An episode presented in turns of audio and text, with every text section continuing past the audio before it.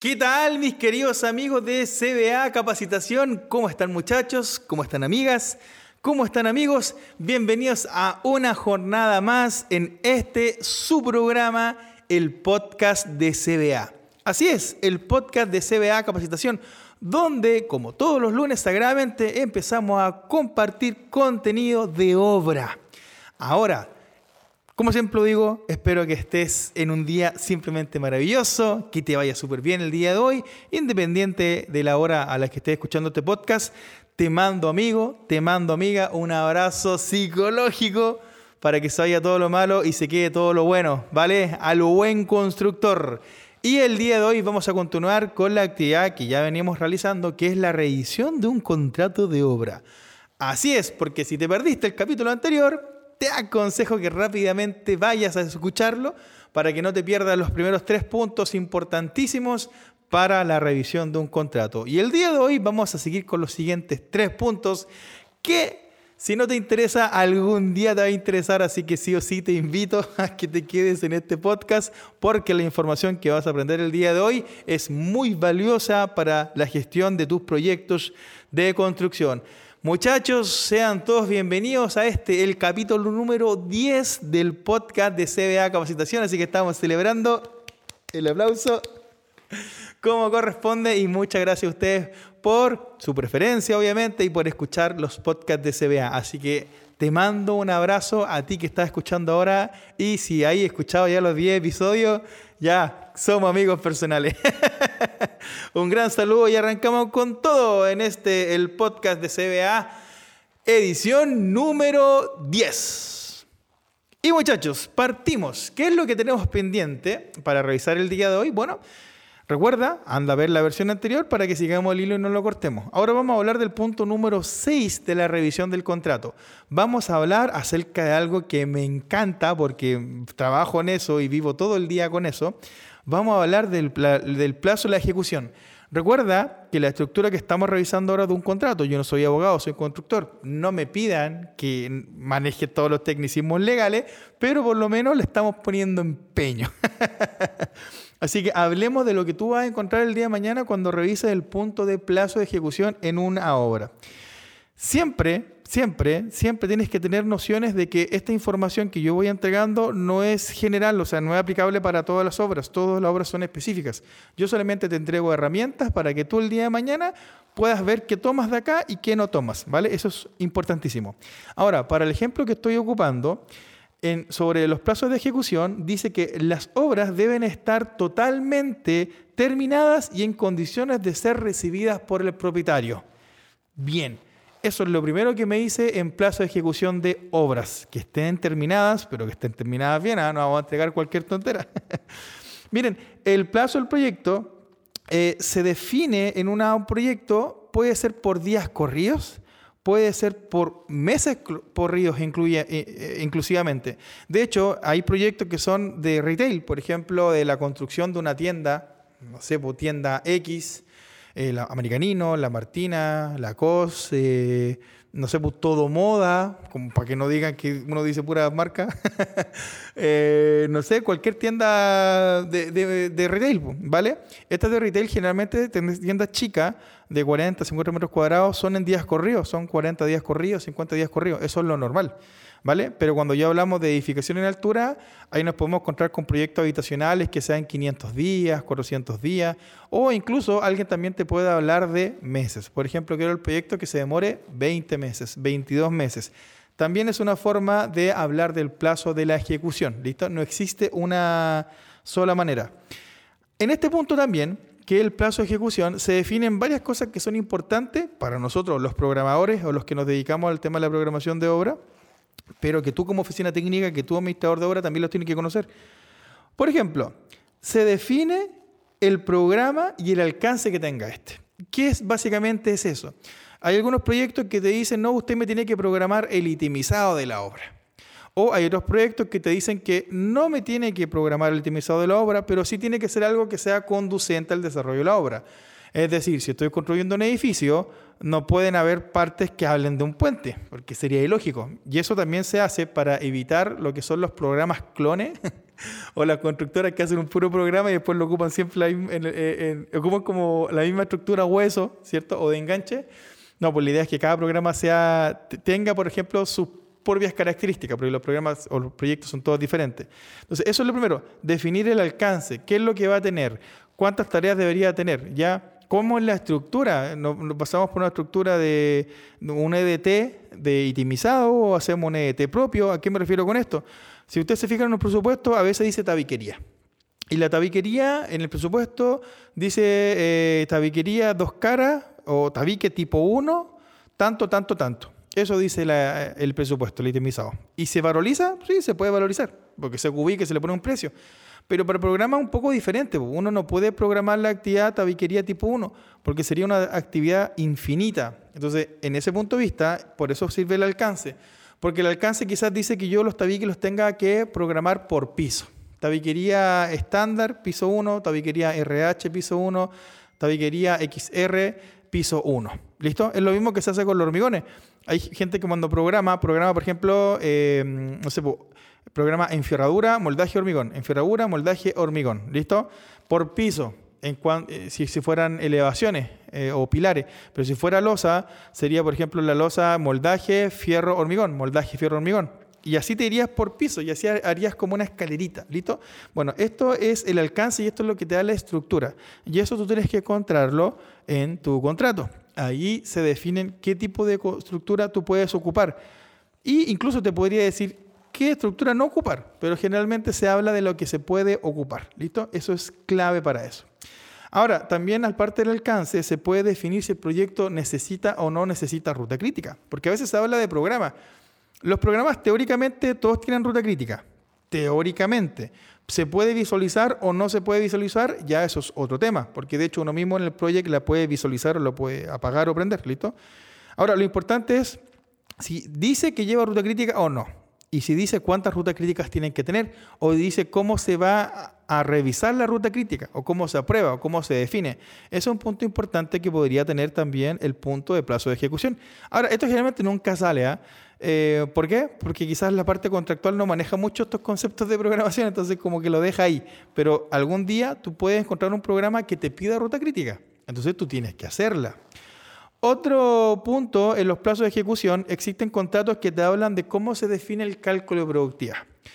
Para los que no saben, cálculo de productividad es una información que yo divulgo mucho cada vez que hago clases o cada vez que hago un webinar, que es cómo uno define cuánto dura una tarea.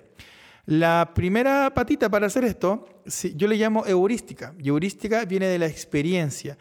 Cuando nosotros construimos un edificio, aunque algunas personas eh, se crean muy superstar y rockstar, ya alguien construyó un edificio igual. Hay data, hay conocimientos. Ya, entonces aquí nadie está inventando la rueda.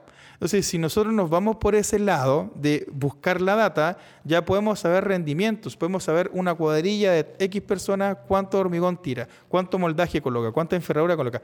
Y con toda esa experiencia y con la ubicación del edificio, nosotros podemos saber, eh, siempre recuerden que esto es pensando en programación, ¿ya? Desde el punto de vista de programación, ¿cuánto es la estimación de lo que se podría demorar? Siempre recuerden, estimación, porque esto es programado. Y con eso yo puedo sacarla. Ahora, pero también puede ser que el contrato me diga, eso no me sirve. No, no, no, no. Usted lo que tiene que hacer es, que sería el segundo método, el método técnico, que sería, sáqueme los rendimientos de lo que me cobró de lo que sería el análisis de precio unitario. ¿Se acuerdan cuando hablábamos del precio en el capítulo anterior? Básicamente ahí podría venir esta, de ahí, de ahí viene enganchada, ¿listo? Entonces los rendimientos tienen que venir del APU. Si en el APU dice que la excavación es una persona que se demora dos horas en excavar un metro cúbico, y si son 50 metros cúbicos, ¿cuánto tiempo es? 100 HH. Pero hábil le ocurría, ojo con esto, eso se llama trabajo efectivo, eso no tiene que ver con el apellido, son 100 horas de trabajo efectivo. Entonces tú vas a ver, si divides esas 100 horas en la jornada productiva, te va a dar, por ejemplo, 13 días. Ya, 13 días de trabajo. Todo va en si el calendario está en días hábiles en días corridos, en tu programación. Digamos que está en días hábiles. Entonces serían 13 días de trabajo, casi dos semanas eh, de trabajo. Pero tú puedes decir, no, es que mucha pega. Bueno, metámosle más recursos, metámosle más viejo, pero en relación al mismo rendimiento que yo cobré en el APU. Entonces, de eso se trata el método 2. Se trata de no adivinar, de no ocupar la experiencia, sino ir al rendimiento y simplemente buscar eh, del análisis precio unitario, suponiendo que está bien hecho y de ahí sacar el rendimiento para sacar las duraciones. Eso se llama cálculo de productividad y a veces eso puede venir definido dentro del contrato. Y también puede venir un alcance eh, acerca del proceso constructivo. Muchas veces, a veces la experiencia y el método técnico, que sería la APU, no combinan. Entonces necesitamos una tercera variable que nos diga, a ver, por experiencia, a modo ejemplo cortito, tengo que hormigonar los pilares de una casa. Los pilares de una casa son 1.2 metros cúbicos. 10 pilares, 20, 20 por 3 metros. Si lo cubican, da 1.1 metros cúbicos. Y uno dice, pero si un camión lo, lo, tiro en media hora, en 40 minutos. Entonces, un cubo a 7 cubos me daría, ¿cuánto? 8 minutos de trabajo. Y uno dice, ¿De verdad me demoraría ocho minutos en hormigonar los pilares de una casa? No. Entonces ahí es donde la teoría y la práctica como que chocan un poquito y entra el proceso constructivo que es como el amarre de otras actividades como para poder ponderar otras. ¿Listo? Esos son conceptos de, de programación de obra que son importantes que lo manejen. ¿Listo? Porque nosotros como colegas constructores tenemos que manejar todo lo que son tiempos. Así como manejamos control de dinero, tenemos que manejar control de tiempos.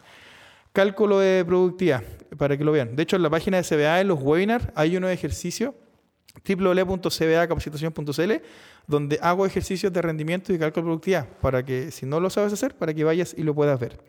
Otro tema que se hace, eh, aparte del cálculo de productividad, es la definición de los recursos. Es saber, ¿el programa lleva recursos o el programa no lleva recursos? Y muy importante, aquí hay que ser súper obediente, porque a veces los contratos dicen que el programa debe incorporar los recursos o sea, del presupuesto dentro del programa. Pero a veces dice eso nomás, no dice que aparte de nombrar los recursos tenga que tener las cantidades, porque esa es otra vuelta. A mí me ha pasado muchas veces que de repente algunos contratos me dicen, Cristian, lo que pasa es que el programa tiene que tener los recursos. ¿Listo? Entonces yo voy a mi presupuesto, voy a mi APU, veo la mano de obra, los materiales, equipo, maquinarias y herramientas y subcontratos. Y esos cuatro elementos yo los tengo que cargar en mi programación de obra. ¿Listo? Como recursos.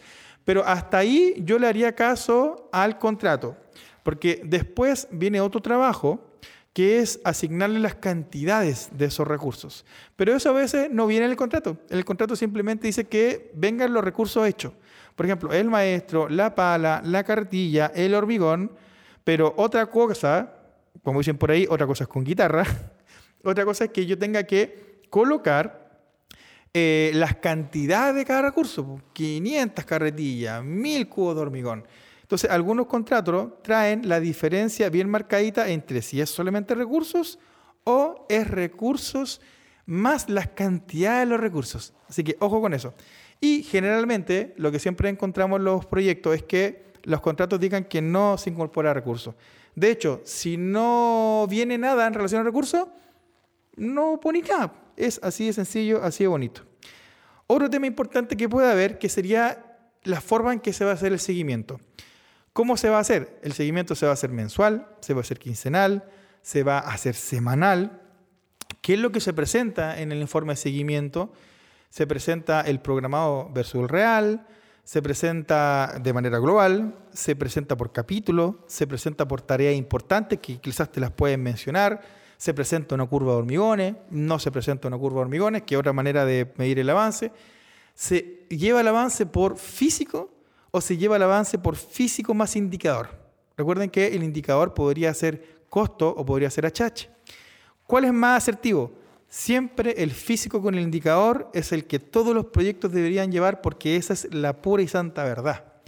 Frente al avance físico. El físico es súper mentiroso. Si tú estás llevando el avance por columna, porcentaje completado y le cargáis la información y se cae el físico, está malo. Y algún día alguien te va a decir que está malo. Pero está malo. Porque nosotros necesitamos darle peso. Un día de cornisa no puede pesar lo mismo que un día de hormigonado. Y cuando tú le pones el indicador, el programa, por ejemplo Project, es capaz de razonar eso. Pero si tú no lo haces, van a valer lo mismo. Y eso, amigo, y eso, amiga, está malo. Entonces ahí también se puede definir cómo se hace el seguimiento. Y el seguimiento también podría tener comentarios, podría tener eh, proyecciones, podría tener tendencias, inclusive podría tener un report de las tareas atrasadas. Y cómo no, podría tener un trisemanal, que son las tareas que siguen hacia adelante.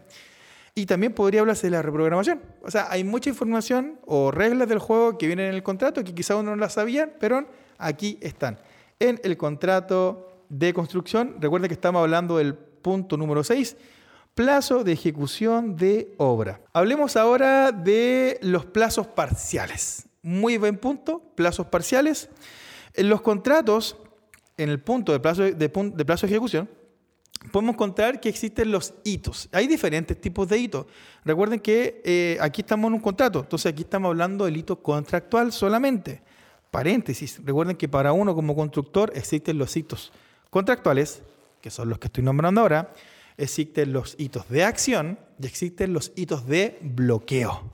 ¿Listo? Atento con esos hitos. si no sabes de qué estoy hablando, tenéis que seguir a CBA en las redes sociales, arroba CBA Capacitación. Ahí lo explico. es cortita la explicación. ¿eh? Ya, entonces, por ejemplo, voy a poner un hito.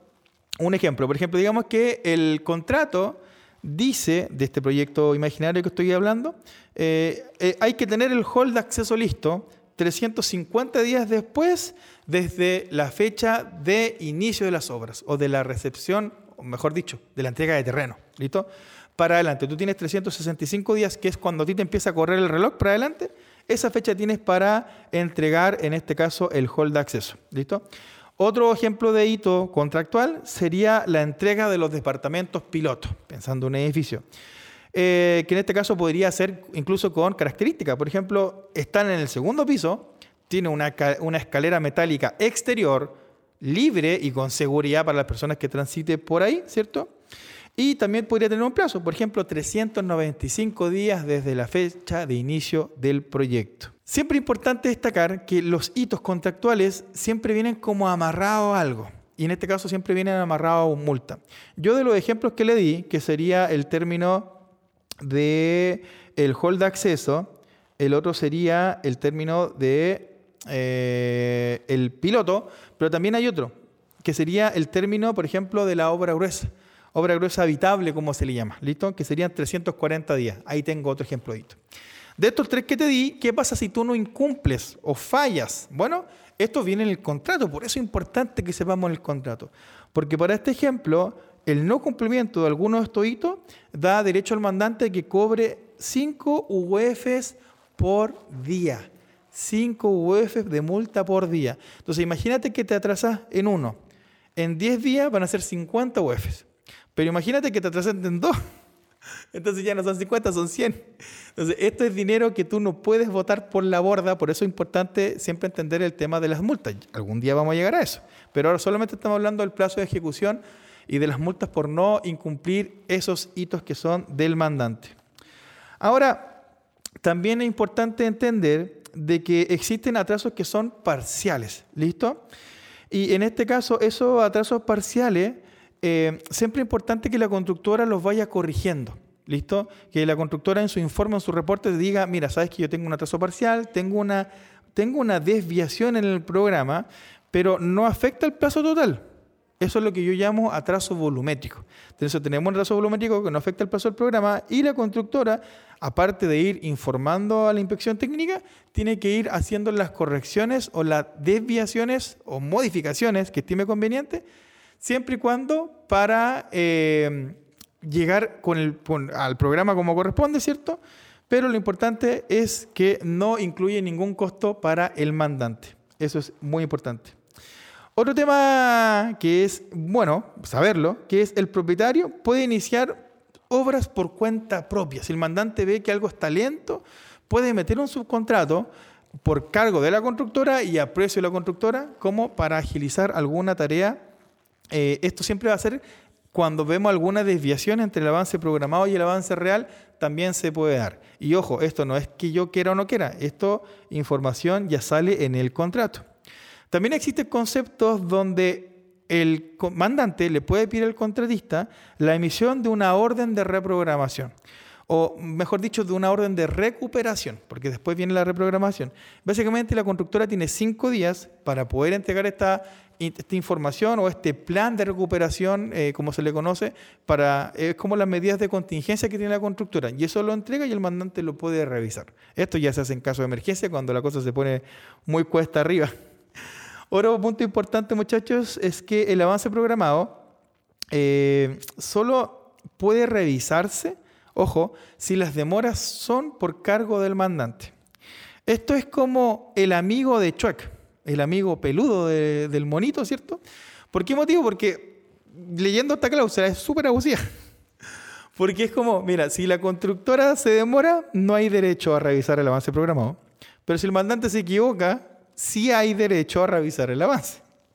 Entonces, esta cláusula es un poquito abusiva de repente, uno la puede leer y uno puede decir, oye, pero aquí la cancha, la cancha es para los dos lados igual. No, en este caso la cancha no es para los dos lados igual. Si tú te atrasas, lo más probable es que te van a sacar multa y no es conversable. Pero si el avance programado se ve afectado por algo que tenga que ver el mandante, sí es conversable. Es importante que lo tenga en consideración. Bueno, muchachos, y hasta ahí llega el punto número 6, donde hablamos de los plazos de ejecución. Ahora queremos tocar otro punto que también va a ser importante para ti el día de mañana y habla el punto número 7 del control de las obras. ¿Qué es en un contrato el control de las obras? Bueno, empecemos a revisar un poco para que entendamos de qué se trata. Mira, el control de las obras, lo primero que no podemos encontrar, o de los primeros puntos que podemos encontrar, es que siempre la constructora debe entregar una nómina con el currículum de los profesionales. Inicialmente tenemos 10 días desde que parte el contrato, o de donde parte el terreno, para entregarte información. Y estos son los currículum, los currículum, el título del profesional, del administrador de obra, de la oficina técnica, del jefe de terreno, y importante, es de la plana, por decirlo de alguna manera ejecutiva, de la obra, y de quién el mandante quiera por ejemplo, si tú tienes un soldador que tú estás diciendo que es calificado, te pueden pedir perfectamente la documentación de esa persona para verificar que sea una persona certificada. Otro punto importante, el propietario define a la hito. aquí ya entramos a, ese terreno.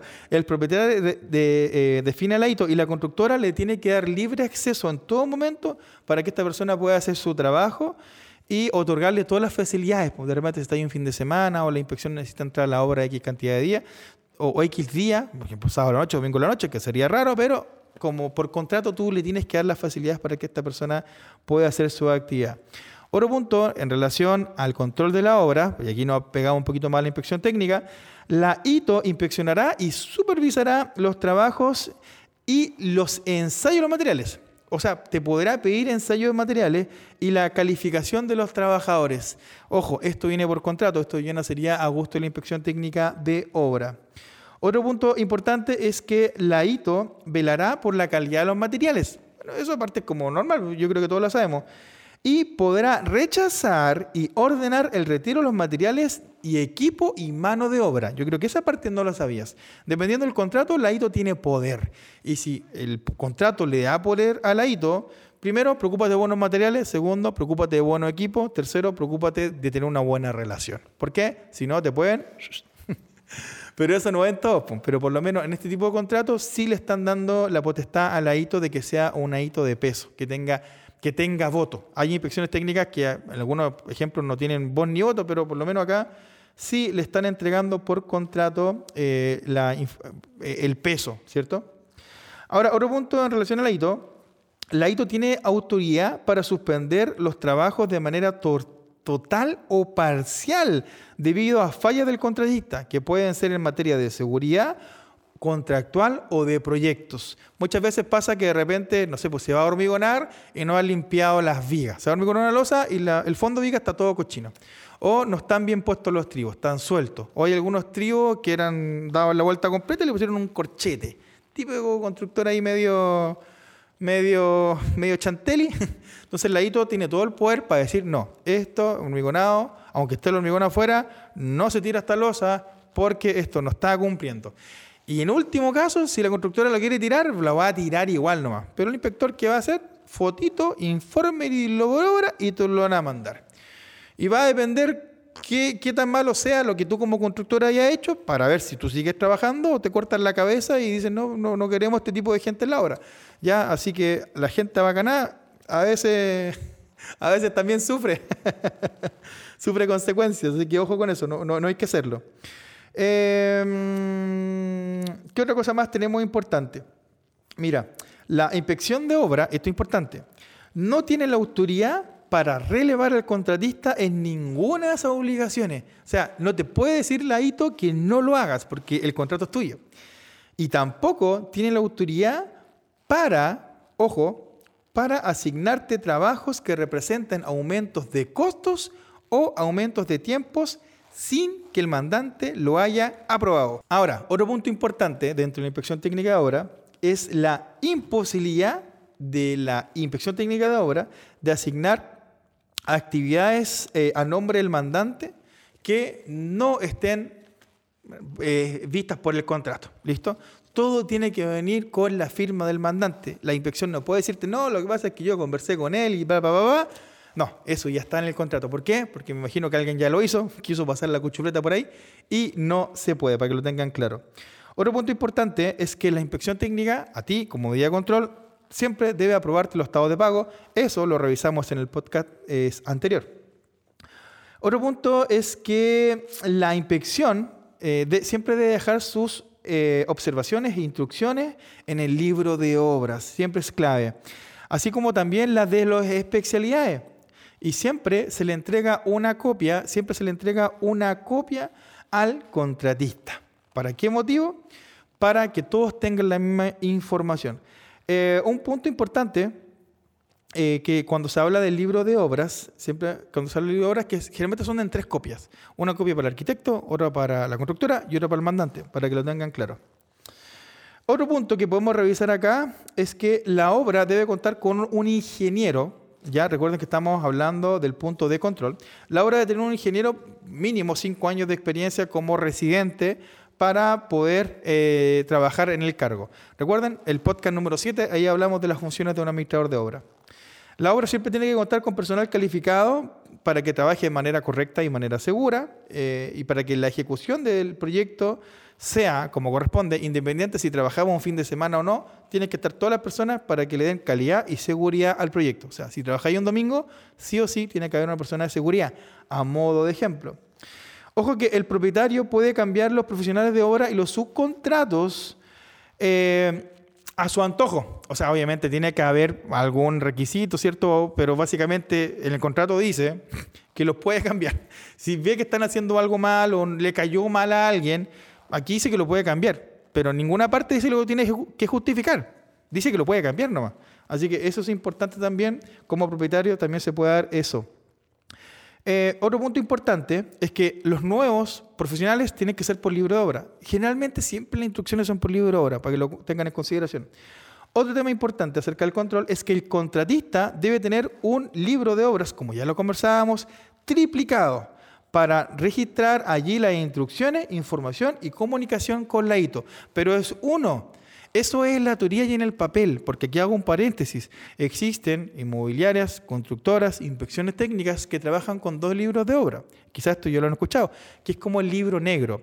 En la práctica, el libro de obra original, que es el que estoy hablando acá, es el que se entrega la copia al arquitecto para que haga la recepción en la municipalidad.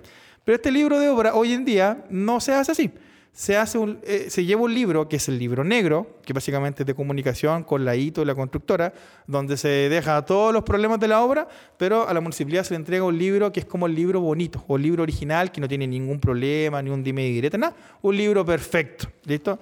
Esa es una práctica, mira, no quiero decir ni mala ni buena, es una práctica, yo no soy para quién, como para definir, no, según mi criterio, es, es curioso, es raro, extraño, pero algo tiene que haber técnicamente que ocupan un libro negro.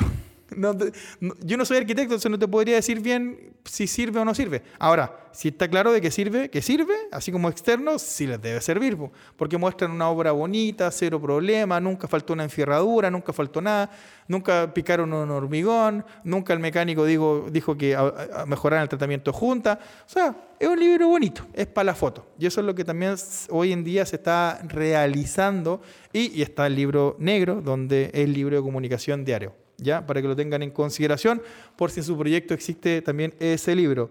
Y ya muchachos, estamos a punto ya de terminar, me quedan solo un par de puntitos que es importante que los vayan conociendo. Eh, me queda por acá Me queda por acá. Chu, chu, chu. Las copias, como los conversábamos, eh, una copia de arquitectura, otra copia para constructora, la tercera para el mandante y la inspección técnica se queda con una cuarta. Ahora, el tema es que no existe la cuarta. Básicamente lo que hace el hito se queda con un escaneo, ¿vale? Para que lo tengan en consideración. Se queda con un escaneo. Otro punto es que cada subcontrato debe contar con su propio libro de obras. Ojo, esto viene por contrato. Y se debe dejar anotado el cambio de planos y siempre tiene que ser firmado por la constructora. Entonces, si yo voy a ver el libro de obra de clima, de sanitario o de eléctrico, como oficina técnica, yo le tengo que ir entregando la información a él, igual que como lo hago con Lito, y le voy dejando en su libro de obras que yo le entregué la información. Y ese es el último punto del control de obras. Ahora vamos a hablar puntualmente el punto número 8. Vamos a hablar del punto de las calidades de las obras.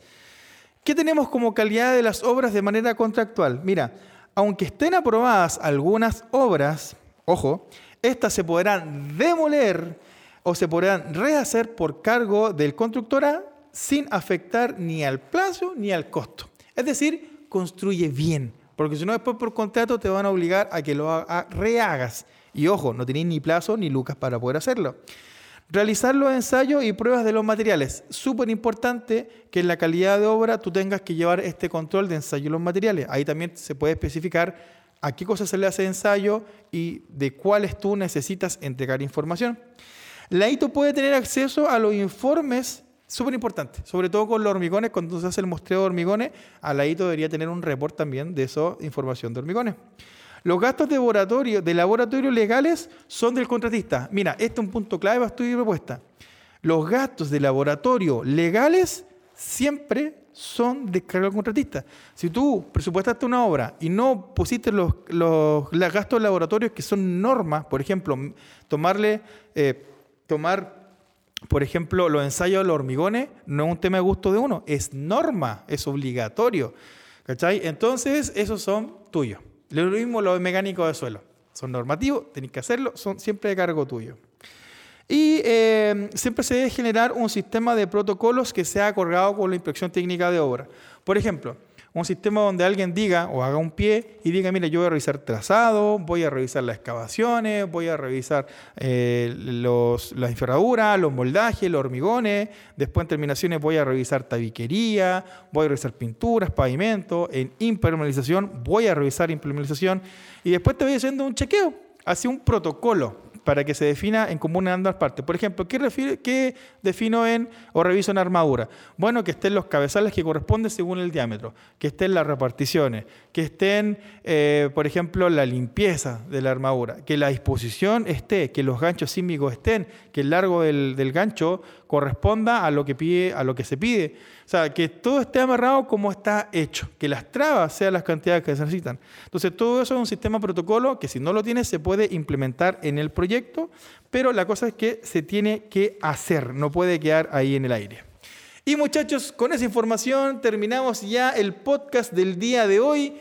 Muchísimas gracias, espero que hayan aprendido muchachos. Revisamos harta información el día de hoy, hablamos acerca de la calidad de la obra, hablamos acerca del plazo de la ejecución y hablamos sobre los contratos de obras, o sea, perdón, el control de obra, ¿listo?